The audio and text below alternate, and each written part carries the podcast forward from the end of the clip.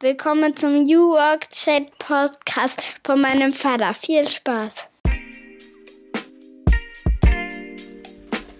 Und damit moin moin und schöne Grüße aus Rostock City. Herzlich willkommen zum New Work Chat Podcast. Ich bin Gabriel, Host dieses Podcasts. Seit 2018 mache ich dieses Format und freue mich, viele, viele spannende Leute hier zu interviewen, wie sie arbeiten, wie sie sich die Zukunft der Arbeit vorstellen, wie sie diese mitgestalten und was das Ganze eben auch mit Familie zum Beispiel zu tun hat und wie man vielleicht auch Arbeit und Familie besser zusammen denken und auch vereinbaren kann. Ich bin ja Vater von drei Kindern. Ihr wisst das vielleicht, wenn ihr hier schon seit einer Weile zuhört und ich freue mich, immer wieder auch über dieses Thema sprechen zu können, wenn es passt.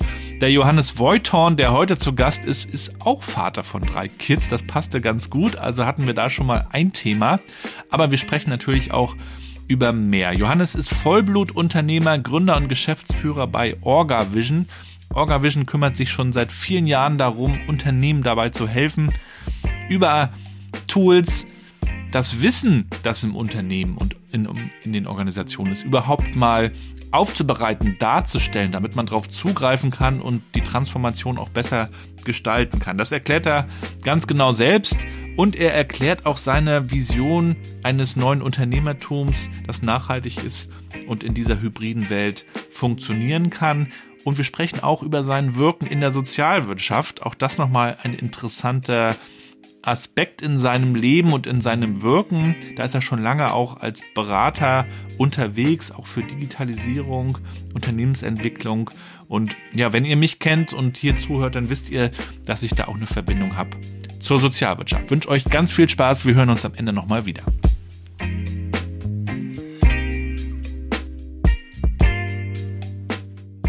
Ja, dann moin und willkommen zu meinem Podcast New Work Chat. Heute in Berlin Moin, moin, Johannes.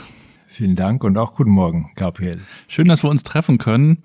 Ich habe es gerade schon erzählt, ich habe in den letzten zwei, zweieinhalb Jahren unglaublich viele Videos und äh, Videos, sage ich schon, Podcasts äh, remote geführt. Es ist aber immer was ganz anderes, wenn man sich trifft.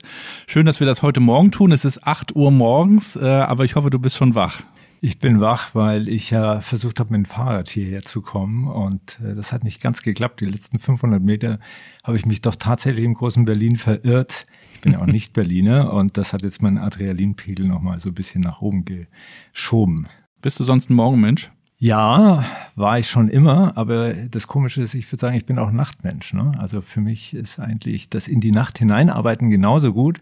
Wir haben morgen diese Ruhe und dieses Gefühl, der Tag bietet noch so viel. Ja, Johannes, wir wollen heute über euch sprechen bei OrgaVision, eure Kultur, eure Zusammenarbeit, aber du hast natürlich auch schon viel davor bewegt. Ähm, ich glaube, wir können uns heute über verschiedenste Themen unterhalten. Wir fangen mal ganz vorne an. Ich bin ja Vater von drei Töchtern und äh, der Podcast erscheint ja freitags. Und wenn wir dann zur Schule fahren, dann hören wir immer noch die ersten Minuten zusammen. Und deswegen würde ich auch dich bitten, mal meiner mittleren Tochter Mathilda, die ist ja neun, mal zu erklären, was du eigentlich so tust. Ja, ich bin auch Vater von drei Kindern. Sehr gut. Und der jüngste ist zehn. Und ich frage mich auch, was der für ein Bild hat, was ich eigentlich tue. Aber deiner Tochter will ich erklären. Stell dir vor, du gehst, du wechselst in eine neue Schule und du möchtest vielleicht sogar noch davor so ein bisschen wissen, wie alles funktioniert. Ne? Also was ist das für eine Schule? Vor allem, ähm, wie funktioniert das äh, am ersten Tag? Was muss ich anziehen? Wie funktioniert das mit den Hausaufgaben? Äh, Gibt es da irgendwie was zu beachten, wenn ich in die Pause gehe? Und, und, und. Ne? Und diese Art wie arbeiten wir? Das wäre natürlich super, wenn ich das irgendwo schon mal davor lesen könnte, wenn ich mich darauf vorbereiten kann und wenn ich unsicher bin, dass ich dann nicht irgendwelche Banknachbarn fragen muss, äh, wie die glauben, wie das ist, sondern dass man sich darauf verlassen kann, dass das, was da irgendwo zu finden ist, auch dem entspricht, wie es sein soll. Weil dann bin ich als Schüler natürlich entspannt und weiß, wenn ich die Regeln einhalten will, dann habe ich jetzt einen Maßstab, an dem ich das messen kann. Und ich selber, ähm, mein Job ist dafür zu sorgen, dass all die, die sich bemühen, dass andere, ähm, die Wert darauf legen, gut arbeiten zu können, dass die eben selber ihren Job gut machen können. Ja, Spielregeln sind ein großes Thema. Äh, mit den Kindern spielt man ja recht viel. Also früher noch viel mehr so Brettspiele und solche Geschichten. Heute wollen die immer nur ans Tablet und ans Handy. Aber auch da gibt's ja Regeln. Und gut, wenn die bekannt sind, dass man weiß, in welchem Rahmen man sich so bewegt. Und äh, ja, apropos Kids, die sind natürlich auch viel in sozialen Netzwerken schon unterwegs. Die gucken sich äh, TikTok oh, ja. an, Roblox, also auch so schlimm. Virtual Reality, diese ganzen Geschichten. Da geht es ja natürlich ganz viel auch um Hashtags und das ist auch so die zweite Frage, die ich ja meinen Gästen immer stelle. Mit welchen fünf Hashtags würdest du dich eigentlich beschreiben? Okay, das erste ist neugierig. Du kannst gern was zu sagen. Ja, ich bin neugierig, vor allem auf Menschen. Mhm. Und äh, das vielleicht auch das zweite, ähm, Empathie, würde ich sagen. Ich äh, es, verbunden zu sein. Das ist vielleicht vielleicht der dritte. Und verbunden zu sein, durchaus nicht bloß mit Menschen, sondern auch mit Themen, einfach da so ein bisschen tief hineinzugehen. Und ähm, freiheitsliebend, sehr stark ausgeprägt bei mir. Und jetzt weiß ich nicht, jetzt habe ich nicht mitgezählt. Einen hast noch. Einen habe ich noch. Und dann würde ich sagen, gerne leidenschaftlich, ähm, Dingen auf den Grund zu gehen. Ja, bei den fünf Hashtags habe ich gerade so gedacht, das sind auch so teilweise so richtige Unternehmer-Hashtags, also gerade ne, freiheitsliebend und machen, sich auch verbunden fühlen mit Themen. Äh, bist ja schon lange auch Unternehmen, auch berätst auch Unternehmen natürlich. Wie viel von diesem Unternehmertum hattest du eigentlich schon über in dir, wenn du auch mal so zurückschaust, wie du aufgewachsen bist? Vielleicht kannst du uns da ein bisschen mitnehmen in deine Vergangenheit. Mhm. Also das erste ist vielleicht auffallend, ich war ja nie angestellt. Ne? Ich, ich weiß gar nicht, wie das ist, sondern bei mir hat sich das so entwickelt. Kann ja noch kommen. Es kann noch kommen, aber ich merke Mach mal ein Experiment. bestimmte Vorstellungen, wie ich arbeiten möchte und wie, mit welchen Menschen ich mich umgeben möchte. Da, da brauche ich eben zum Beispiel diese Freiheit. Ne? Das, das ist sehr wichtig für mich und ähm, ich weiß, also meine Eltern, die waren ganz weit weg vom Unternehmertum, die waren sozial sehr stark, auch beruflich engagiert. Und äh, da habe ich vielleicht eher diesen Bezug zu Menschen her, dass die mich interessieren. Ähm, ja, bei, bei mir hat sich es irgendwie so entwickelt von Anfang an. Ne? Das äh, begann in den 80er Jahren mit der Computerzeit und äh, dem, dass ich dann äh, während dem Abitur äh, im Leistungskurs Wirtschaft äh, gehört habe, man kann so einen Gewerbeschein irgendwie bekommen. Und mit meinem Banknachbarn haben wir gedacht, das können wir mal ausprobieren, ob das wirklich so ist, dass man zur Gemeinde geht und sagt, ich will ein Unternehmen gründen. Und äh, aus dieser kleinen Idee ist dann das erste Unternehmen entstanden. Ja. Und ähm, ich habe da nie groß drüber nachgedacht, sondern das eine hat das andere ergeben. Und äh, irgendwie habe ich bloß gemerkt, das bin ich. Und mhm. solange ich merke, dass ich das bin, ähm, solange hat es sich gut angefühlt. Und das hat mich jetzt hier bis zu dir heute gebracht. Ja. ja, schön, dass wir heute mal auch so ein bisschen über deinen Weg sprechen können. Was wolltest du denn eigentlich werden und äh, wie hast du so deinen Einstieg in die, die Arbeitswelt gefunden? ich habe jetzt gerade überlegt, was ich werden wollte. Ähm, wenn ich jetzt so an meinen Sohn denke, da gibt es eine große parallele Geschichte. Ich wollte nämlich lange Zeit Polizist werden.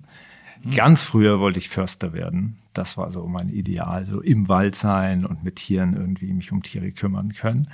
Und äh, da habe ich auch so einen Oberförster kennengelernt, den durfte ich ab und zu besuchen und seinen Dackel streicheln. Und äh, aus dem heraus kam dann dieses äh, völlig neue Berufsbild Polizist. Und da ging es irgendwie darum, glaube ich, äh, so ein bisschen äh, auf andere achten zu können und sie beschützen zu können. Und ähm, ja, und irgendwann dann so in der Abi-Zeit hatte ich so das Gefühl, es wäre ganz gut Geld zu verdienen. Und was studiert man, wenn man Geld verdienen will und äh, wenig Ahnung hat? Das war dann Betriebswirtschaft. Ich habe mir die Ahnung dann geholt dadurch, dass ich eben nebenbei in meinem kleinen Unternehmen gearbeitet habe. Und das war eine gute Verschränkung, so dieses IT-Wissen einerseits, was ich so privat leidenschaftlich gemacht habe und von dem ich äh, noch sehr wenig wusste. Mhm. Das mit bisschen Betriebswirtschaft äh, vermengt und Menschen, die ähm, Interesse hatten, jemand zu haben, der ähm, bereit ist, Dinge auszuprobieren das waren so die ersten Schritte dann auch in die Beratungstätigkeit hinein. Und äh, ich kam mir immer so vor, als ob ich äh, zu wenig weiß. Aber es gab immer jemand, der behauptet hat, probier's mal aus. Und das hat mich irgendwie angetrieben, einfach Dinge auszuprobieren, um sie danach besser zu wissen als am Anfang. Unsere Kinder wachsen ja jetzt in einer digitalen Welt auf. Es ist ganz normal, dass alles da ist, immer verfügbar, oh, ja. ja, alle ja. Songs, Filme, und zwar Spiele. sofort. Ja. ja. genau, die sind dann auch ungeduldig. Ich habe jetzt schon eine ganze, ähm, also einen ganzen Teil dieser Entwicklung auch davor mitbekommen, du ja dann noch weiter. Mhm. Wie hast denn du diese, diese Entwicklung für dich auch ähm, erlebt? Ähm, also das, was mhm. wir jetzt Digitalisierung nennen, nannten wir ja lange nicht so. Mhm. Äh, Ging es also um IT und äh, und diese Themen, ich glaube, der Begriff kam, ich weiß gar nicht genau, wann er aufkam, aber wie hast du diese, diese Entwicklung eigentlich erlebt? in meiner Kindheit, da gab es die eben noch gar nicht, die Computer. Das begann ja bei mir erst in meiner Jugend, in der Pubertät. Und da war das ja eine belächelte Geschichte für irgendwelche Nerds, ne, die sich besser auskannten. Ich weiß noch, wo ich vor dem ersten bernsteinfarbigen Monitor stand und da irgendwie so ein Cursor blinkte und ich bloß einen großen Respekt hatte, aber ähm, irgendwie mir nicht vorstellen konnte, wofür das gut sein soll, außer dass der 1 plus 1 ausrechnen kann. Wann war das? Boah, naja, das war irgendwie Mitte der 80er Jahre. Ne? Also mein erstes Gerät war der, wie könnte es anders sein, Commodore C64 und dann der Amiga, das waren ja schon Welten, aber das war lange Zeit in meiner jugendlichen Wahrnehmung ja nur ein Hobby. Und ja, nebenbei habe ich so mitbekommen, dass auch ähm, Unternehmen damit anfangen zu arbeiten oder so, aber das blieb lange Zeit für mich auch ein bisschen nebulös. Ich habe dann später mal ähm, Buchhaltungssysteme auch äh, entwickelt beziehungsweise bei Kunden eingeführt. Da war es dann klar, der Computer kann rechnen, also soll er mal rechnen. Ähm, aber ich glaube, der große Unterschied bei dem, was du auch schon gesagt hast, ist, es war am Anfang nicht notwendig. Ne? Mhm. Man konnte es zusätzlich machen und die, die es gemacht haben, die haben erfahren, oh, manches wird viel einfacher. Aber man musste auch sehr viel wissen, man musste sich intensiv damit auseinandersetzen, um diese Maschine auch bedienen und vor allem beherrschen zu können. Und das hat sich ja noch lange, lange äh, hingezogen, dass ein Windows-Nutzer wirklich extrem viel wissen musste, damit es auch immer funktioniert hat. Und dieser Gedanke ähm, des intuitiven Arbeitens mit digitalen Geräten, ohne dass ich viel wissen muss oder letzten Endes gar nichts weiß, wie es funktioniert. Das ist ja völlig neu. Mhm. Und wenn ich sehe, wie intuitiv anscheinend Oberflächen mittlerweile sind, dass mir mein Sohn bei Roblox also der hat sich das einfach selber erschlossen durch. Ich, ich, ich, kann gar nicht erklären durch was. Ne? Ja. Und ich mit meinem Verstand versuche irgendwie da etwas nachzuvollziehen und mit etwas Zeit habe ich noch gerade so die Chance vielleicht. Das ist ja das Neue, dass es sozusagen im Alltag bei jedem so angekommen ist, dass er nichts mehr verstehen muss, was im Hintergrund läuft. Ähm, selbst Kinder wissen, was ein Wi-Fi ist und wie man sich damit verbindet, ohne wirklich zu verstehen, was das Internet ist. Ich muss es nicht mehr. Ich weiß allerdings nicht, ob das nicht ein Nachteil ist, wenn man sozusagen nur noch auf der Oberfläche sich bewegt und eben diese tieferen Zusammenhänge, die dafür sorgen, dass etwas so funktioniert, wie man denkt, dass es funktionieren soll, wenn man die gar nicht nachvollziehen kann. Ne? Das ist, dann fangen wir an bei KI und so weiter, wo man sagt, mhm. Algorithmen, wenn ich das nicht verstanden habe, sondern es einfach als gegeben hinnehme, ähm, dann, dann ist das sicher auch etwas, äh, was diese Generation nochmal irgendwie ähm, lernen muss, damit umzugehen. Ja, weil die dann auch gar nicht mehr unterscheiden zwischen online und offline, sondern das ist alles die Welt und mhm. wir merken das dann auch immer, wenn wir unserer Großen, die ist ja zwölf, und unsere mittlere, wie gesagt, neun, wenn, wenn wir dann mal also als Konsequenz die Geräte einsammeln, mhm. dann ist äh, Riesenterror, mhm. weil dann fühlen die sich natürlich total sozial abgeschnitten und für mhm. die geht es eigentlich gar nicht nur um das Gerät, sondern dann sind sie aus dieser Welt äh, wieder mhm. mal raus oder aus einem Teil dieser mhm. Welt und das ist schon interessant, wie das so normal geworden ist, aber andererseits, wie du sagst, auch ähm, nicht unbedingt immer so hinterfragt wird. Ich unterhalte mich ja auch mit meinen Kindern äh, darüber, was, was die mal so arbeiten wollen. Da kommen dann manchmal so ganz interessante Sachen wie, ich möchte mal Reiterin werden, ne? also mhm. aus den Hobbys so abgeleitet. Und äh, ich erlebe eigentlich selten, auch wenn ich mich mit anderen unterhalte im Podcast, dass die Kinder irgendwie gründen wollen oder Unternehmer werden mhm. wollen. Das sind mhm. oft so diese ganz normalen Angestelltenjobs, was jetzt ja auch okay sein kann, aber trotzdem frage ich mich, wie wir darauf noch ein bisschen mehr Appetit machen können, auf diese Möglichkeit. Es muss ja nicht jeder mhm. Gründer werden, aber was würdest du sagen? Wie können wir aufs Gründen auch schon bei Kindern werben oder fürs Gründen? Ja, also mir ist gerade erstmal durch den Kopf gegangen, was eigentlich Unternehmer sein heißt. Also ich habe, glaube ich, verschiedene Phasen des Unternehmerseins erstmal so durchlebt. Und das eine ist ja für viele sich selbstständig machen. Ne? Und äh, ich habe früher immer gedacht, selbstständig machen und Unternehmer sein, das ist irgendwie eins, habe aber verstanden, dieses Selbstständige, so definiere ich das jetzt. Das heißt eher, ich biete meine Arbeitskraft eigenverantwortlich diversen an und ähm, versuche dadurch sozusagen mein, mein Einkommen eben zu sichern, dass ich für mehrere Leute arbeite. Und äh, das ist natürlich schon eine ganz wichtige Erfahrung, eben schaffe ich es, mich zu vermarkten, ne? weil ich das permanent machen muss, sonst nicht reicht, einmal einen Arbeitgeber überzeugt zu haben. Ähm, das ist aber nur eine bestimmte Qualität, das ist nicht besser oder schlechter, aber es schafft natürlich eine andere Eigenverantwortung. Und dieses Unternehmersein, das ist mir erst bewusst geworden, als, als bei mir manches größer wurde, nämlich die Zusammenarbeit mit einzelnen Personen größer wurde und ähm, daraus eben dann Unternehmen entstanden sind, die eben auch mehr als einer Person letzten Endes dann auch ähm, sich entwickelt haben. Und ähm, ja, deine Frage nochmal zurück. Ähm, ich bin gespannt, wie meine Kinder drauf schauen auf das Unternehmersein, weil sie jetzt einen Vater haben, der Unternehmer ist. Ich in meiner Jugend konnte mir das ja gar nicht vorstellen, weil ich hatte in meinem ganzen Umfeld, also nicht bloß in meiner Familie niemanden, sondern äh, für mich war Unternehmer, das kam gar nicht vor in meinem sozialen ähm, so, ne? Irgendwo musste es einen Herrn Krupp wohl geben und einen Herrn Aldi. Ne? Den Krupp gab es ja schon immer. Genau, so, ne? Aber das war, ähm, das war keine Person, die mir irgendwie ähm, so nahe stand, dass ich gedacht habe, wow, das inspiriert mich, so was will ich machen. Ja, Inspiration ist wichtig, ja. Genau, und ich glaube, ähm, dass vielleicht das Wichtigste, so wünsche ich mir das für meine Kinder eher, das ist erstmal klar zu bekommen, was ich machen möchte, also was eben Leidenschaft in mir weckt mhm. und was mich so ähm, bereit sein lässt oder mich auch antreibt, dass ich auch zum Beispiel, wenn es unangenehm wird, trotzdem weitermache, weil es einfach spannend ist, weil es mich erfüllt. Mhm. Und wenn das etwas ist, was dazu führt, dass ich dann da äh, irgendwie in einen gewissen Prozess hineinkomme und feststelle, das kann ich nur dann machen, wenn ich zum Beispiel bestimmte Rahmenbedingungen habe, ähm, und das führt dann zu einem Unternehmer sein, dann ist das, äh, dann würde ich sagen, dann ist es wunderbar, ne? weil dann geht es um das eigene Leben, um das, wie man das erfüllt, mit mhm. was man es anfüllt. Und dann ist es auch egal, ob es äh, sozusagen eine Rolle in einem Unternehmen ist oder eher eben dieses Unternehmen als solches, was einen reizt. Das muss alles gar nicht so sein. Also, und ich glaube auch das Unternehmersein, das ist genauso gut oder schlecht wie alles andere, was man im Leben tut. Die Frage ist, wie man es macht, ne? mit welchem Herzblut und mit dem auch, was es vielleicht Auswirkungen hat für andere. Weil zumindest merke ich das, je älter ich werde. Es spielt immer mehr nicht bloß eine Rolle, was kommt da für mich raus, ne? was bekomme ich durch das, was ich tue, sondern kann ich damit auch über mich hinaus anderen etwas geben. Mhm. Und das ist natürlich im Unternehmersein nochmal wesentlich einfacher, aber eben auch herausfordernd, weil man diese Verantwortung hat, das alles selbst zu definieren und eben auch zu schauen, dass man das sozusagen umsetzt, wenn einem das wichtig ist. Mhm. Und deswegen übrigens noch eine kleine Anmerkung. Äh, ich ähm, habe ja jetzt über die letzten Jahre einfach auch viele Unternehmer kennengelernt, viele, die gegründet haben. Und ich finde es spannend, weil die Motivation ganz unterschiedlich ist. Nicht jeder, der hier als Unternehmer von dir eingeladen würde, würde diese Frage wahrscheinlich so beantworten.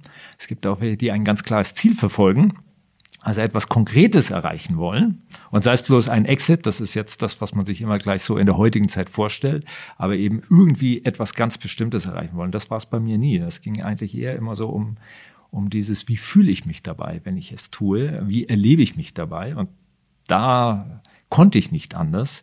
Das, was ich da gemacht habe, war das Maximale, was mir ermöglicht hat, eben mich selbst zu erleben und zu erfahren und auch weiterzuentwickeln. Ja, ich mag die Vorstellung, dass Arbeit Leidenschaften weckt oder Leidenschaft folgt. Was ich nicht so mag, ist äh, diese Idee oder dieses Gespräch, was man manchmal hört, Arbeit muss Spaß machen. Es kann natürlich sein, Arbeit soll auch immer wieder Spaß machen, ist aber natürlich auch nie so, dass es immer so ist. Von mhm. daher, äh, für mich geht es dann auch eher so um Leidenschaft, um, ähm, ich habe auch mal gelesen, do work that excites you. Das fand ich auch cool.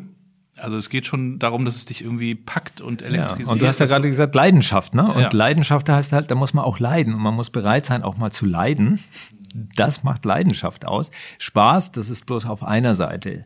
Und da schaue ich auch so ein bisschen äh, sorgenvoll und Eltern dürfen ja auch sorgenvoll sein und müssen es sein, ähm, so oft die Kinder jetzt, die in einer Zeit aufwachsen, wie du gerade gesagt hast, wo man ungeduldig ist, wo man eigentlich nur sofort etwas haben will und diese Bereitschaft, etwas dafür zu geben und vielleicht auch sehr lange dafür etwas tun zu müssen, um etwas zu erreichen, ähm, da bin ich gespannt, wie sich das bei uns, wenn wir es jetzt mal gesamtgesellschaftlich sehen, überhaupt entwickelt.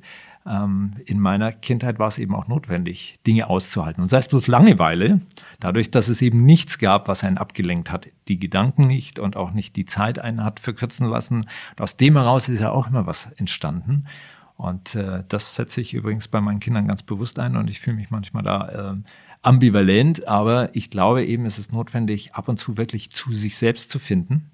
Und wenn wir im Außen sind, und die extreme Form ist meiner Meinung nach in so einer digitalen Welt im Außen zu sein, dann ist es schwierig, mich selbst zu erfahren.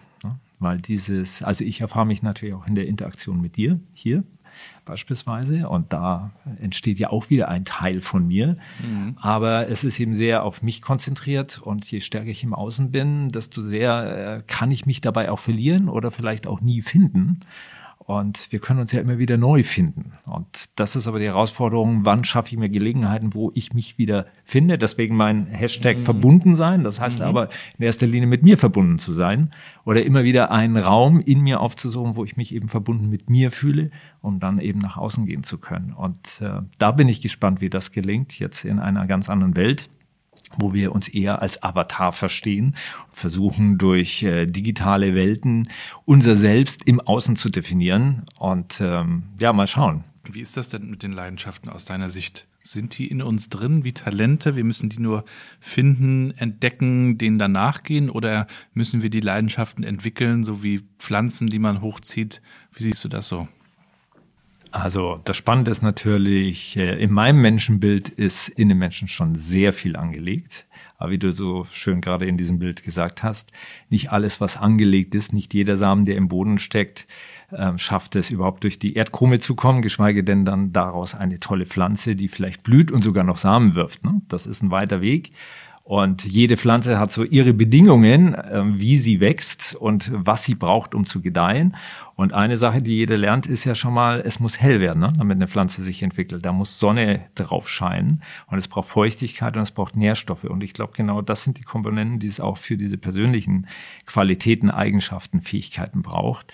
Äh, es muss gesehen werden, ne? Licht so, mhm. es muss irgendwie was drauffallen. Und äh, viele äh, erleben das ja so, dass es jemand anders ist, der auf etwas schaut und etwas bemerkt und sagt, da ist was bei dir. Ne? Das ist zumindest oft etwas, was es nochmal deutlicher wachsen lässt. Und die Frage ist eben, was für eine Nahrung braucht es, dass es sich wirklich entwickelt? Und ich würde auch sagen, bei mir, ähm, äh, das Schöne ist ja zu spüren, man könnte so vieles tun.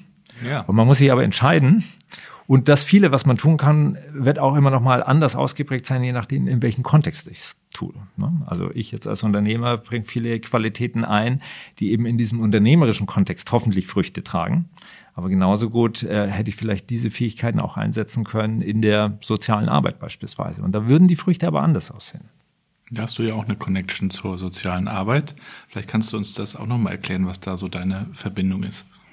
Meine Verbindung, die kommt tatsächlich über meine Eltern. Das äh, ist eindeutig. Mein Vater war Krankenpfleger und hat in, erst im Krankenhaus gearbeitet und dann äh, eine ambulante Sozialstation übernommen, also eine Gemeindeschwester, die es damals noch gab, ersetzt. Und äh, mein Vater hat das als äh, Lebensmission gehabt, würde ich sagen, anderen Menschen zu helfen.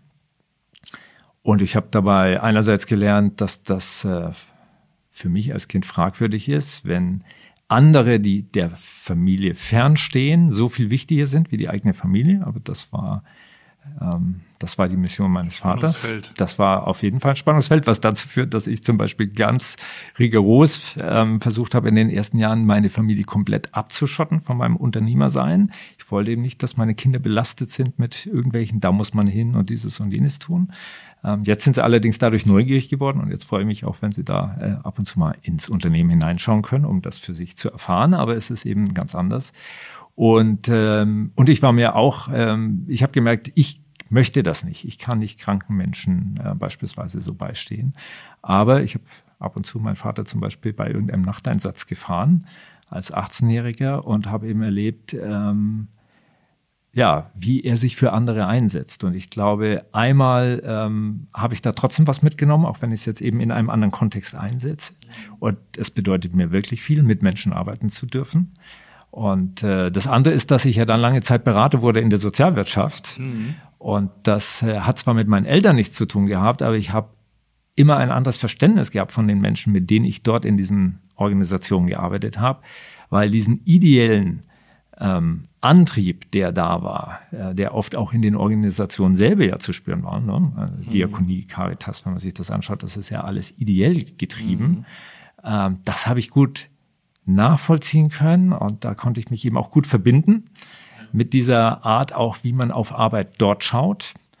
Und mit meinem BWL-Wissen und IT-Wissen sozusagen konnte ich da eben auch die Dinge, die teilweise eben zwingend wurden, aber für Menschen, die sich um andere Menschen kümmern wollten, äh, belast waren oder fragwürdig waren, warum man sie überhaupt tut, denen das nahebringen und da so ein bisschen Mittler zwischen diesen Welten sein. Und äh, ja, ich fühle mich da auch immer noch sehr, sehr als Teil von von dieser Art von Menschen, wie die arbeiten und gleichzeitig eben, ich weiß, ich bin's nicht. Ich habe ja meinen Zivildienst 98 bis 99 in einem alten Pflegeheim in Rostock gemacht und meine Mutter ist auch Krankenschwester und mhm, arbeitet okay. seit Ewigkeiten in der mobilen Altenpflege in, in der Caritas. Mhm. Und ich selber habe ja jetzt in den letzten zwei Jahren auch in der Sozialwirtschaft äh, als Berater mehr oder weniger arbeiten dürfen, denn wir haben ja ein Social Intranet entwickelt gehabt bei Mandarin, wo ich jetzt mhm, bis mhm. äh, September gearbeitet habe. Und da haben wir eben auch ganz viel mit DRK, mit dem Landesverband mhm. in Mecklenburg-Vorpommern gearbeitet, mit ähm, dem Sozialwerk St. Georg und mit, mit vielen, die mir da auch einen guten Eindruck gegeben haben, warum es manchmal Hürden gibt, ne, wenn es auch um Digitales mhm. geht. Und äh, was ich immer toll fand, war, dass man dort eben überhaupt nicht über Purpose und diese Dinge hm. reden muss. Ne? Das, was manchmal so schon fast lustig ist in der freien Wirtschaft, wenn irgendwie Wochenenden sich über Purpose unterhalten wird und was ist er denn nun und was könnte er denn sein und in der verzweifelte Suche danach. Ja, wo ist er denn nun? Ne? Hast du ihn gesehen? und ähm, und hier ist es so klar dann in dieser Branche und äh, und gleichzeitig ist es natürlich auch sehr schwer, auch was äh, so den Nachwuchs angeht, was Fachkräfte angeht, was überhaupt Leute angeht und die Frage, wie finden wir neue Leute. Ich habe auch äh, von dir ein Interview gelesen, äh, das hast du im Gründerkontext gegeben und Startup Valley war, glaube ich, mhm. Ähm, das Magazin mhm. oder so. Und da meintest du, für Gründer ist es eben auch ganz wichtig, die, die richtigen Leute einzustellen. Ne? Mhm. Ne? Und sei es jetzt Sozialwirtschaft, sei es jetzt auch andere Branchen. Wie macht ihr das denn bei, bei OrgaVision, einem Unternehmen, was du 2008 ja gegründet hast? Also wie schaut ihr nach den richtigen, in Anführungszeichen, Leuten? Äh, wie findet man und, und wie stellt man dann gute Leute eigentlich ein? Wie macht ihr das? Erstens mal bin ich da auch noch auf der Suche. Ich glaube, da, dachte, da geht was besser. Aber wir, wir haben eine Entwicklung hinter uns und ich habe auch ein paar Erkenntnisse schon auf dieser Strecke, die aber sicher noch nicht zu Ende gegangen ist.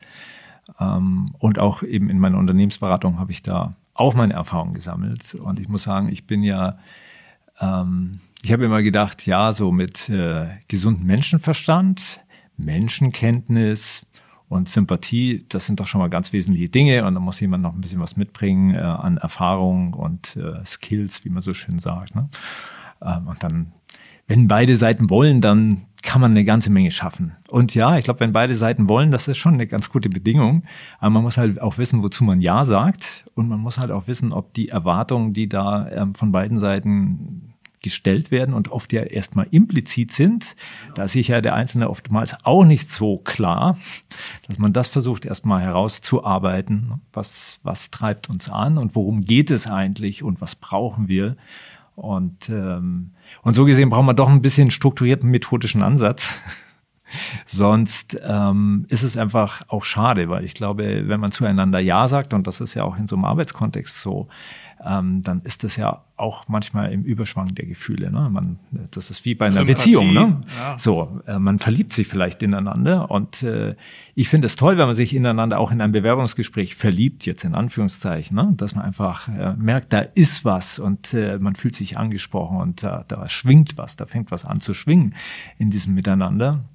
Aber umso schlimmer ist es, wenn man dann, und das ist halt der Unterschied zu einer Beziehung, zu einer privaten Beziehung, ne, da kann man sich so ein bisschen vorarbeiten langsam und dann geht man mal zusammen ins Kino und dann ähm, fährt man, reist man mal und man erlebt sich davor und mit jedem, wie man sich erlebt, sozusagen erfährt man über sich und den anderen etwas und irgendwann führt es vielleicht dazu, dass man sagt, und jetzt und für immer. Ne, so. Und äh, selbst das ist dieses Jetzt und für immer natürlich äh, schwierig. Und im Arbeitskontext ist es leider ganz anders. Und deswegen ist eine Intention von mir immer zu sagen, ich möchte, dass es möglichst wenig Überraschungen am ersten Arbeitstag gibt. Ne? Also dieses Aufwachen und zu sagen, oh, aber das habe ich gar nicht gewusst. Oh, das fühlt sich aber ganz anders an. Und die Frage ist erstens mal, wie können wir dafür sorgen, dass diese Erwartungshaltungen eindeutig werden? Und wie können wir uns, und das ist das, was ich lernen musste, eben auch möglichst befreien von diesem Bauchgefühl. Ich will es immer noch dabei haben, aber es darf auf keinen Fall den Ausschluss geben. Und ähm, deswegen haben wir da mittlerweile einen strukturierten Prozess und äh, wir versuchen eben auch ähm, da schon am Anfang sehr viel Vorarbeit zu leisten, indem wir sehr klar werden, in dem, wen suchen wir nämlich, was brauchen wir eigentlich, was für eine Art von Arbeit muss geleistet werden und was bedeutet das einmal von dem, was derjenige können muss. Ne? Und dieses Können ist, äh, wir sind ja ein Softwareunternehmen, Orgavision, mein anderes Unternehmen. Und da ist es zum Beispiel einfach so, da geht schon darum, dass man einfach auch erstmal etwas können muss. Und zwar einmal handwerklich, und andererseits aber denke ich auch so von dem, was für ein Potenzial jemand hat, wie er sich auch weiterentwickeln kann und will. Und das ist zum Beispiel im Softwareentwicklungsbereich natürlich auch, auch eine intellektuelle Frage. Gar keine, das ist so. Und neben diesem handwerklich, methodisch, inhaltlichen, was bringt jemand mit und diese Vorstellung, die wir versuchen eindeutig zu vermitteln, was erwartet dich, gibt es natürlich dann diese Komponente, wer bist du als Person, als Mensch? und wie könntest du zu uns passen? Ne? Und das Einfachste immer zu sagen, der ist ja wie wir. Mit dem könnte man ja sofort einen Abend verbringen, das würde gar nicht auffallen, dass er dabei ist. Ja, und das wäre immer, ob das gut ist. Das ist genau der Punkt. Ne? So und äh, ich glaube, ähm, dass wir immer aufgefordert sind zu schauen, wie kann uns jemand ergänzen und dabei verstärken. Weiterbringen. Ne? Und dieses Ergänzen kann auch manchmal so sein, dass es am Anfang ähm, ja, dass man nicht sofort und voller Sympathie sich ähm, sozusagen da Schulter an Schulter wähnt. Und gleichzeitig darf es aber auch nicht zu viel Reibung sein, weil ähm, es ist kein Selbstzweck, diese Reibung, sondern sie muss uns, wie du sagst, weiterbringen, sie muss uns voranbringen. Und deswegen liebe ich es ja sowieso, ähm, in einer Phase zu sein, wo es immer wieder neue Leute in die Organisation hineinkommen, weil die ja zwangsläufig am Anfang noch außen sind und eben diese Reibung auch haben, einfach dadurch, dass sie Fragen haben, warum ist denn das so? Na, was, äh, und das bringt uns ja schon weiter. Und äh, ja, also, und da sind wir beim Thema Diversität. Ne? Also es ist eigentlich nicht wichtig, wie viele Männer und Frauen bei uns arbeiten, aber es ist wichtig, dass wir unterschiedliche Sichtweisen haben. Und auch viel wichtiger ist es, dass wir die nicht inhärent bei uns haben, sondern dass wir die einsetzen und auf diese Weise uns eben auch gegenseitig herausfordern. Und ähm, und gleichzeitig ist es ein Spannungsfeld, weil ich auch sehr harmoniebedürftig bin und ich liebe es natürlich, einer Meinung zu sein. Und gleichzeitig weiß ich, dass das eben nicht der Schlüssel ist, um uns nachhaltig nach vorne zu bringen. Wir brauchen unsere auch kontroversen Diskussionen und das ist eher eine Frage, in welcher Art diskutieren wir miteinander. Das ist dann das Entscheidende, was uns eben auch voranbringen kann. Bei Orgavision kümmert ihr euch ja um die Dokumentation von Wissen. Warum ist das eigentlich auch wichtig, um sich als Organisation zu entwickeln? Ja, das erste ist, es geht nicht bloß um die Dokumentation des Wissens, das heißt ja sozusagen irgendwie es verfügbar machen für andere. Das ist ja der Gedanke, ähm, das kann anderen helfen.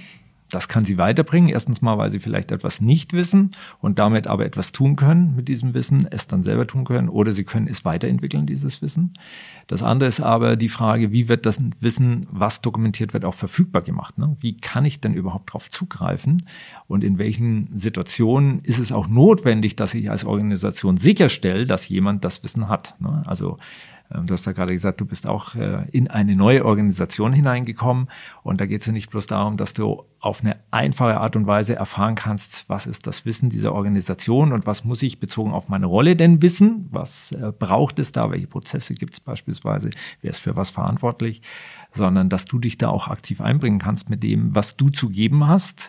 Und das heißt eben, dass du in der Regel ja dann auf diese Dokumentation draufschauen wirst und sagen wirst, ja, und das verstehe ich nicht und das könnte man noch besser machen und da habe ich noch etwas, was ich hier gar nicht finde.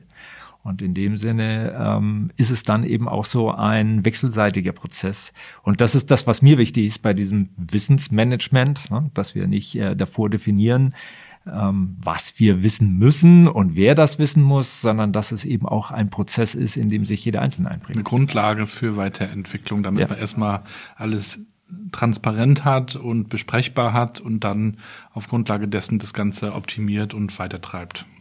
Du hast auch mal von einer Kultur des Zeigens gesprochen. Also es wäre gut, wenn man sich zeigt. Ähm, gerade auch in den letzten zwei Jahren hat man sich ja nicht immer so gesehen und wenn dann nur in diesen kleinen Kacheln. Jetzt konnten wir uns in den letzten Monaten wieder ein bisschen mehr sehen. Mal gucken, wie der Winter ist und, und sein wird.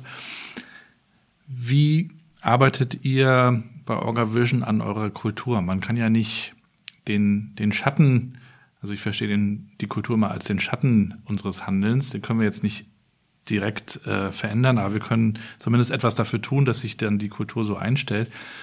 Inwieweit äh, beschäftigt ihr euch damit? Äh, ich habe auch auf deinem LinkedIn-Profil gesehen, ihr unternehmt äh, Dinge zusammen, ihr schaut, dass, dass die Beziehungen untereinander funktionieren ähm, und, und wie, inwieweit siehst du das auch als deine Aufgabe? Also erstmal noch auf dieses Zeigen kommen, weil ich glaube, da steckt was drin schon als Teilantwort äh, bei dem, was du gefragt hast. Ich glaube, dass es wichtig ist, dass Menschen sich zeigen in ihrer Vielfalt, in ihren unterschiedlichen Qualitäten. Und im Berufskontext gibt es natürlich trotzdem Rahmen, was man da zeigt von sich und was nicht. Ne? Das äh, ist schon so. Und gleichzeitig, je mehr, das ist meine Erfahrung, ich von mir persönlich zeige und nicht nur auf der Sachebene, desto eher können Menschen auch Vertrauen zum Beispiel zu mir fassen, weil sie eben besser mich einschätzen können. Und äh, das heißt, wenn ich da etwas gebe, diese Bereitschaft, mich auch ein Stück weit zu exponieren, dann äh, sind das Möglichkeiten, dass andere Menschen A, mich besser einschätzen können, B, aber auch sich vielleicht selber ermutigt fühlen, etwas von sich zu zeigen. Und je mehr wir voneinander wissen, desto mehr wird das eben eine Beziehung. Und diese Beziehung kann ich dann eben auch vielfältig knüpfen und eben nicht nur auf ein bestimmtes Sachthema oder einen Arbeitskontext hin. Und wenn das gelingt sozusagen, dann entsteht eine andere Art von Gemeinschaft. Das darf immer noch einen Kontext, einen unternehmerischen Kontext haben und der ähm, sozusagen regelt natürlich vieles, aber das, was uns am Ende verbindet, das ist eben diese menschliche Qualität und nicht das Fachthema. Und wenn wir das zusammenbringen, ist das spannend und deswegen ist jetzt in dieser Zeit, wo wir uns eben so wenig zeigen können und da sind wir, glaube ich, auch ganz am Anfang als Unternehmen, das jetzt eben auf diese Remote-Arbeit besser zu transformieren, wie man sich da auch zeigen kann, neben irgendwelchen Meetings, die ja immer sehr sachorientiert sind. Und dann macht man vielleicht noch so eine kleine Warm-up-Frage und sagt, Gabriel, äh, was ist dir heute als erstes durch den Kopf gegangen, als du aufgestanden bist? Das kann man natürlich immer machen. Aber das ist nicht das Zeigen, was ich meine. Das und könnte man ja auch vor Ort im Büro machen. So ist es.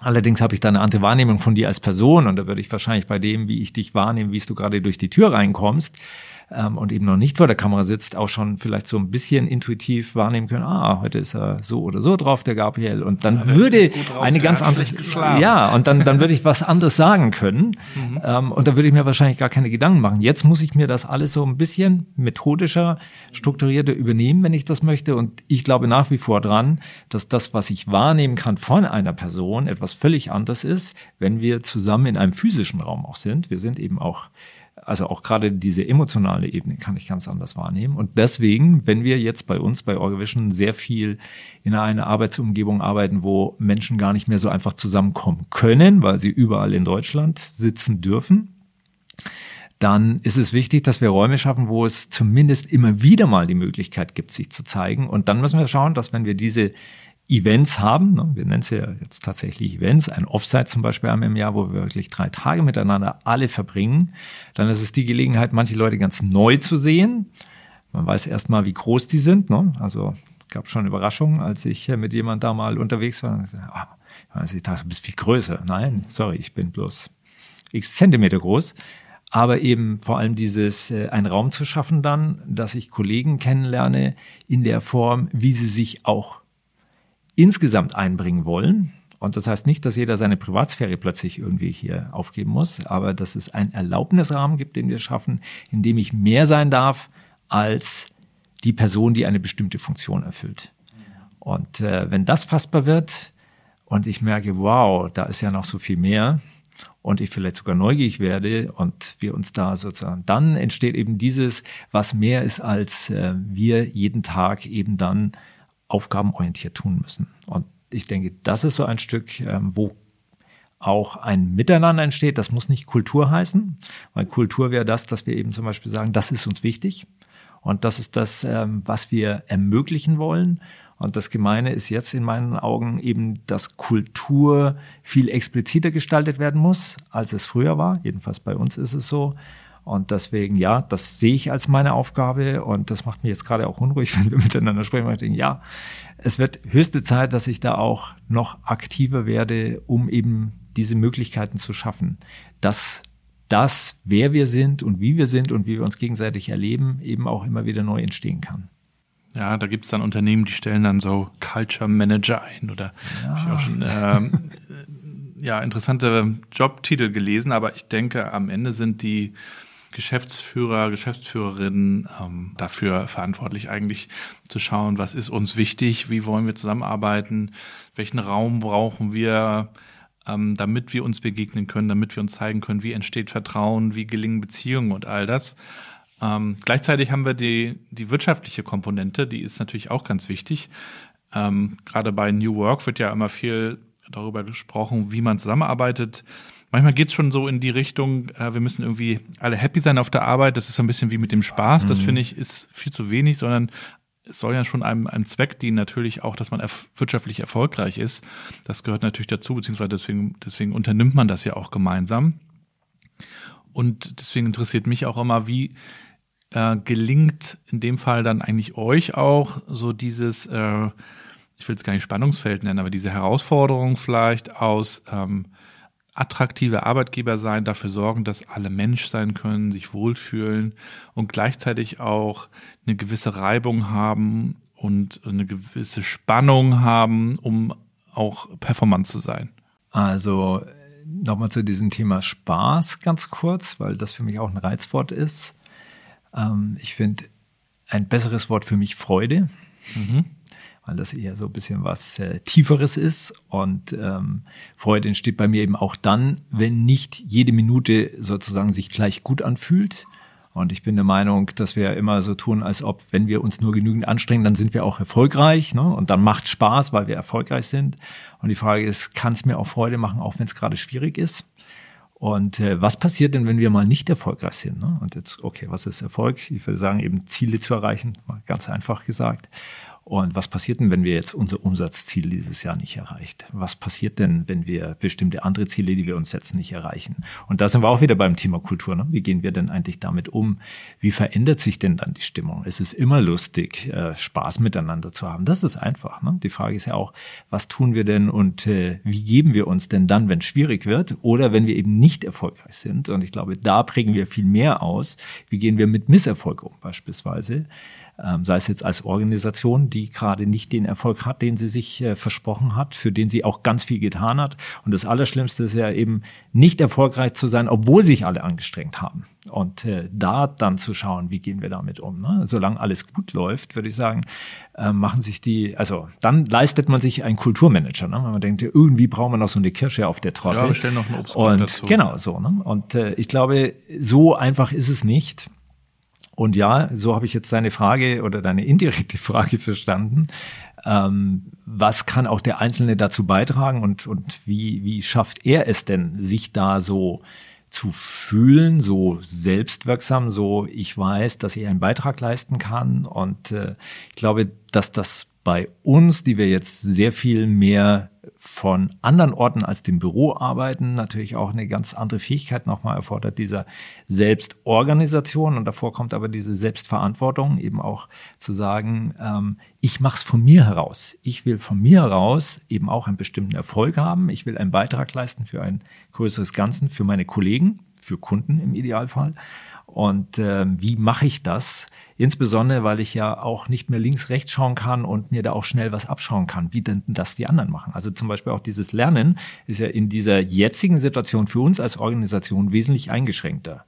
Ich habe es immer geliebt, in einem Büro zu sein, wo viele andere waren, weil das, wie ich gehört habe, wie sie miteinander gesprochen haben beispielsweise oder wie sie mit Kunden gesprochen haben, nicht bloß inspirierend waren, sondern man konnte auch was lernen, direkt und unmittelbar. Und jetzt ist es eben so, dass diese Verantwortung für dieses Lernen, was davor auch oftmals so nebenbei indirekt stattgefunden hat, alles jetzt in der Verantwortung des Einzelnen liegt. Und natürlich hat er hoffentlich ein Gegenüber, was ihn da auch ab und zu mal herausfordert und sagt, was hast du denn in der letzten Woche gelernt über dich, über das, was du tust? Aber ähm, es liegt jetzt viel mehr in der, in der Verantwortung des Einzelnen. Und das ist einerseits gut, weil nur der Einzelne auch weiß, sozusagen, was er vermag und was er auch möchte. Aber es muss halt auch immer wieder neu justiert werden, weil die Organisation ja das nur im wechselseitigen Spiel auch erfahren kann und überlegen kann, wie kann ich den Einzelnen unterstützen. Oder eben auch sagen muss, in diese Richtung ist es für uns kein Mehrwert. Lass uns drüber nachdenken, wie das, was dich interessiert, eben in einer anderen Richtung auch für uns nutzbar wird. Und diese Art von Austausch, die müssen wir auch ganz anders führen, als das früher da war, weil früher habe ich auch viele Leute erlebt in ihrem täglichen Tun und hatte da sozusagen einen Eindruck. Und wenn ich jetzt mit einem Mitarbeiter ähm, darüber rede, dann habe ich den Eindruck fast nur noch, wie er in bestimmten Meeting-Situation, in irgendwelchen Remote-Situationen ist. Und das heißt zum Beispiel, dass ähm, die Leute, die rhetorisch stark sind, die ähm, starke Präsenz haben, auch äh, vor einer Kamera oder so, natürlich ähm, prinzipiell, denke ich, in der heutigen Arbeitswelt eher einen Vorteil auf den ersten Blick haben. Und die Aufgabe auch von äh, Führungskräften ist, zu schauen, dass das nicht die einzige Qualität ist, die da sichtbar wird und dass man da eben auch ähm, auf den Einzelnen wesentlich genauer schauen muss. Früher sind wir alle davon ausgegangen, wir wissen, was ein Mitarbeiter braucht, um gut zu arbeiten. Ne? Und das war ein Arbeitsplatz und dann einen schönen großen Monitor. Und wenn man spendabel waren, waren es zwei Monitore. Und dann hat man gesagt, und da ist dein Platz und jetzt geht's los jetzt zeig mal, was du kannst. Und jetzt sind wir in einer Phase, wo das Individuum so stark in den Vordergrund getreten ist und wir dem auch die Verantwortung gegeben haben, dass in Corona-Zeiten alles funktioniert und dass er irgendwie hinbekommt. Und jetzt müssen wir eben schauen, wie wir diese Art von individuellen Blick auch als Organisation entwickeln können, um das wieder zu einem großen Ganzen zusammenzufügen. Ja, wir sind gespannt, wohin die Reise da geht. Wie weit guckst du so in die Zukunft, wenn du dich mit deinem Unternehmen beschäftigst, aber auch darüber hinaus äh, schaust, wie weit planst du? Ja, ich glaube, ich habe so verschiedene Phasen und wir haben immer einen unterschiedlichen Zeithorizont. Das eine ist mich beschäftigt als Mensch, der noch hoffentlich äh, viele Jahre auf diesem Planeten ist, sozusagen das große Ganze, wohin entwickelt sich unsere Gesellschaft beispielsweise. Und natürlich als Unternehmer gibt es dann immer so eine Ableitung, und was bedeutet das für uns als Unternehmen oder erstmal auch für unsere Zielgruppe, die Kunden, ne? wie werden die beeinflusst und was brauchen die dann und was bedeutet das für uns als Unternehmen? Das ist so, ähm, kann man ja ähm, einfach mal bestimmte Strömungen aufgreifen, wie du schon gesagt hast, ne? dass unsere Kinder jetzt so selbstverständlich in einer virtuellen äh, Welt aufwachsen, dass mhm. Digitalisierung aus ihrer Sicht gar kein Thema sein dürfte, allerdings in Organisationen das noch einen ganz anderen Stand hat. Ähm, und dann gibt's für mich so eine Vorstellung, wo ich denke, so in fünf Jahren, das kann ich mir noch so ungefähr vorstellen, da, da habe ich so, ich würde mal sagen, unscharfe ähm, Vorstellungen, wie ich möchte, dass es sich, wie wir bestimmte Dinge vorangebracht haben und wie ich mir auch vorstelle, wie es von außen wahrgenommen wird. Und ja, es gibt einen konkreten Plan, der bezieht sich auf drei Jahre und, ähm, und das kann dann natürlich noch konkreter werden, wenn es um Geld ausgeben geht oder so. Aber viele Dinge, die wir tun, die sind leider nicht in zwei Wochen erledigt und deswegen finde ich so ein Zeithorizont von zwei bis drei Jahren für mich vorstellbar, fassbar und weiß trotzdem, gerade in der heutigen Zeit und das alles, was wir jetzt erleben mussten in den letzten drei Jahren, dass das natürlich äh, eine, eine Blase ist, in der ich mich befinde. Und die Herausforderung für mich eher ist, immer wieder bereit zu sein, alles zu hinterfragen. Und deswegen ist so ein, ein wichtiger Aspekt für mich. Ja, ich habe einen Plan, ich habe eine Vorstellung, wo ich hinkommen möchte in meinem Leben, wo ich möchte, dass das Unternehmen im Idealfall sich hinentwickelt.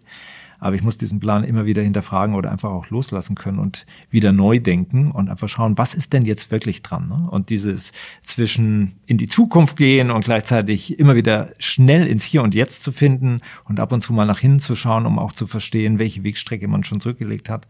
Das ist das, so oszilliere ich sozusagen, mehr oder weniger. Ich hatte mal den Sebastian Herzog äh, zu Gast von der Berliner Unternehmensberatung Hi.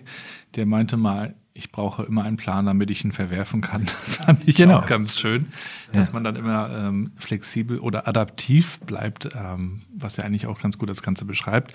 Letzte Frage, Johannes. Ähm, wir sind mit dem Thema Familie und Kinder so ein bisschen äh, gestartet heute Morgen. Vielleicht können wir damit auch wieder so ein bisschen enden, weil du gerade auch über Verantwortung gesprochen hast und natürlich über Zukunft.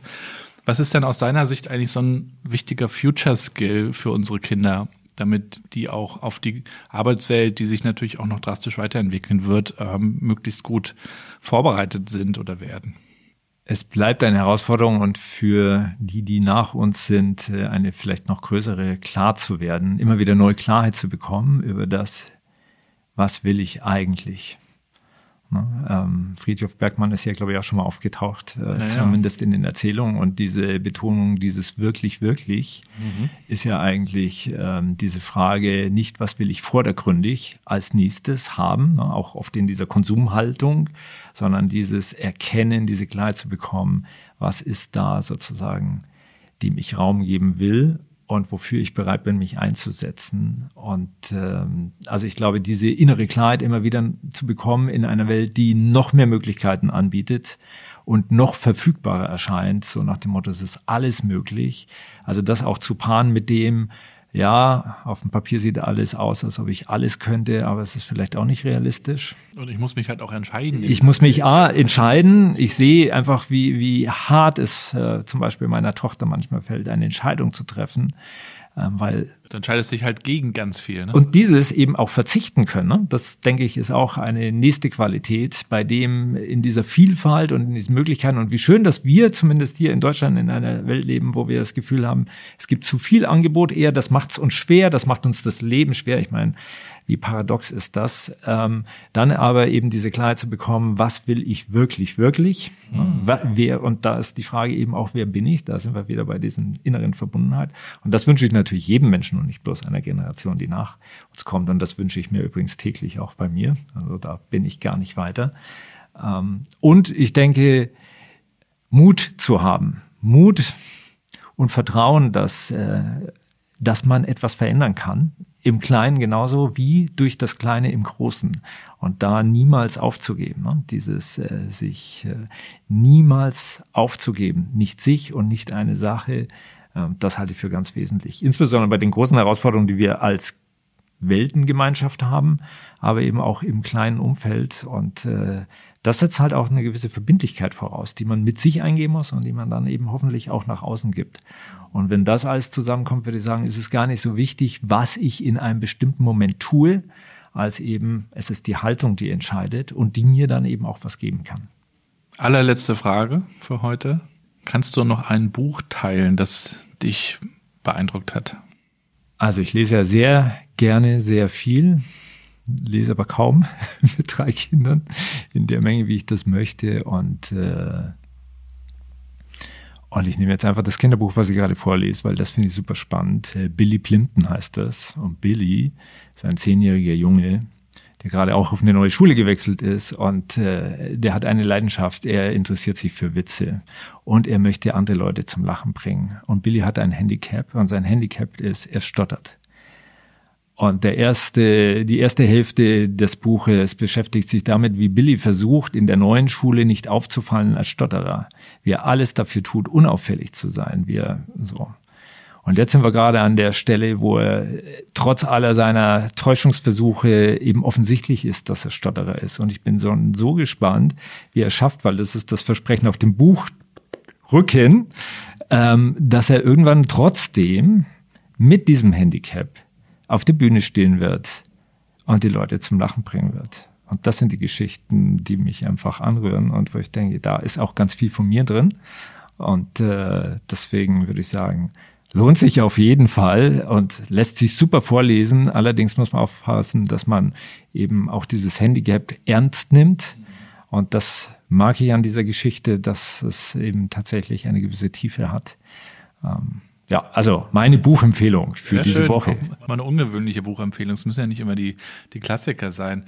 Und ich finde es auch gut, wenn gerade auch in, in Kindergeschichten nicht immer nur die glatten Helden rausgeholt werden, sondern ähm, wenn eben auch gezeigt wird, dass jeder so sein Päckchen zu tragen hat und seine Problemchen und sein, sein Handicap vielleicht. Ähm, das erste Mal ist mir das auch aufgefallen bei Findet Nemo, den Film mhm. kennst du ja. Mhm. Das hast du bestimmt auch schon ein oder zweimal sehen dürfen. Bei drei Kindern schaut man mehr als einmal an. Und, äh, und Nemo hat ja auch eine zu kleine Flosse, ne? Und äh, schaut dann auch, wie das irgendwie alles geht. Aber es geht dann und und jedes Kind hat ja so auch Themen und ähm, das so zu nehmen, wie es ist und äh, dann das Beste draus zu machen, ist, glaube ich, eine gute Idee. Johannes, vielen, vielen Dank für das Interview, dass du uns heute mit reingenommen hast in deine, in deinen Werdegang, deine Story, aber auch so dein Denken, das, was dir so wichtig ist. Viel Erfolg weiterhin. Danke, Gabriel. Und viel Gesundheit natürlich. Danke. Vielen Dank fürs Hiersein. Und bis bald. Wir bleiben in Kontakt. Sehr gerne. Ciao. Tschüss. Und damit sind wir schon am Ende der heutigen Episode mit Johannes Voitorn. Folgt ihm mal auf LinkedIn. Schaut euch mal die Website an von OrgaVision. Das packe ich euch alles in die Shownotes. Dort findet ihr auch den Link zu unserer Spendenaktion. Wie ihr schon vielleicht mitbekommen habt, sind wir auch in diesem Winter wieder unterwegs mit unserer Initiative der Eisbademeisters. Das heißt, wir gehen den ganzen Winter über Eisbaden in der Ostsee hier in Rostock-Warnemünde, wollen damit Aufmerksamkeit erregen und auf ein Thema aufmerksam machen, das ja aus unserer Sicht doch sehr ignoriert wird. Das Thema Armut und auch gerade Kinderarmut. Gerade auch bei uns in Rostock wird das immer größer, auch durch die Inflation, durch die Krisen. Die Tafeln werden überrannt. Und wir wollen 10.000 Euro sammeln, haben wir uns als Ziel gesetzt bis 16.12. und wollen davon für 300 Kinder finanziell schwacher Familien Weihnachtsgeschenke kaufen. Und ihr könnt uns unterstützen. Geht auf eisbademeisters.de, da gibt's dann den Link zur Spendenseite und unterstützt uns bitte mit einer kleinen oder auch mit einer großen Spende. Natürlich gibt's auch eine Spendenbescheinigung. Vielen Dank dafür und wenn ihr mögt, unterstützt auch diesen Podcast, indem ihr ihn bewertet mit Sternen auf Apple Podcasts zum Beispiel oder wo auch immer ihr das Ganze hört. Teilt die Folgen in den sozialen Netzwerken, lasst uns Alarm machen und bisschen äh, trommeln und schreibt mir bitte euer Feedback, schreibt mir gerne auch Tipps. Ich bekomme auch immer wieder Mails mit Empfehlungen, mit Ideen. Vielen, vielen Dank auch dafür. Ihr könnt mich erreichen auf meiner Webseite gabrielrad.com oder auch über LinkedIn. Auch da können wir uns sehr, sehr gerne vernetzen. Wenn ihr mögt, könnt ihr mich auch als Speaker buchen. Auch das sei nochmal dazu gesagt über Minds and Matches. Die wunderbare New Work Speaker und Autorinnenagentur erreicht ihr auch über die Show Notes. Ganz easy. Ansonsten wünsche ich euch erstmal alles, alles Gute. Zieht euch warm an, es wird langsam frisch. Bleibt gesund und bleibt connected.